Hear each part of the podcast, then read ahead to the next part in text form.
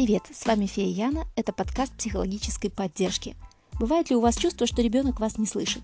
Кажется ли вам, что все, что вы говорите, проносится мимо, не оставляя следа в уме ребенка? Иногда это очень злит.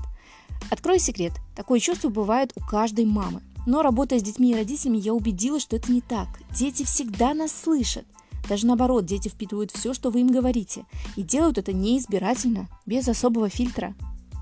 Возможно, вы сейчас думаете, ну нет, мой вот точно не такой, он все игнорирует, ничего в нем не остается, все мои слова как об стенку горох.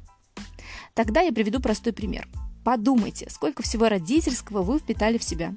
Возможно, впитали даже то, что впитывать не хотели. Иногда вы можете что-то на автомате сказать своим детям и подумать при этом, блин, я говорю точно как моя мама.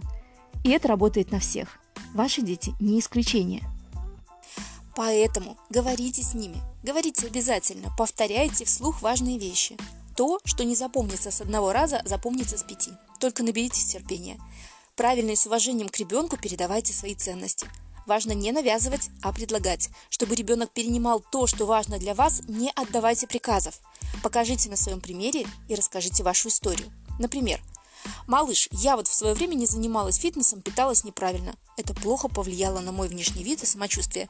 Но я сделала важные выводы и хочу, чтобы ты не повторял моих ошибок. Хочу, чтобы ты рос красивым, здоровым и стараюсь тебе помочь в этом. Рассказывайте ребенку иногда что-то просто так. Если ваше общение состоит из фраз типа «ты сделал уроки», «почистил зубы», «иди спать», это лишает вас шанса быть интересным собеседником. Ребенок знает, что ничего интересного и секретного от вас не добьешься и перестает слышать. Рассказывайте ребенку истории из вашего детства. Дайте ему возможность узнать вас маленькими, понять, что вы не такие разные, несмотря на возраст. Дети любят истории. Рассказывайте их, наполнив смыслом, и вы увидите, что вас слушают охотнее. Не объединяйтесь с ребенком в момент его эмоционального раздрая. Он орет, я ору еще громче. Это не работает.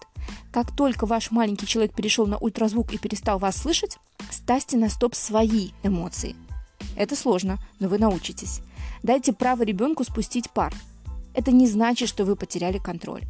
Это значит, что вы показываете, что способны выдержать шторм его эмоций. Вы в нем спокойны, стабильны и сильны.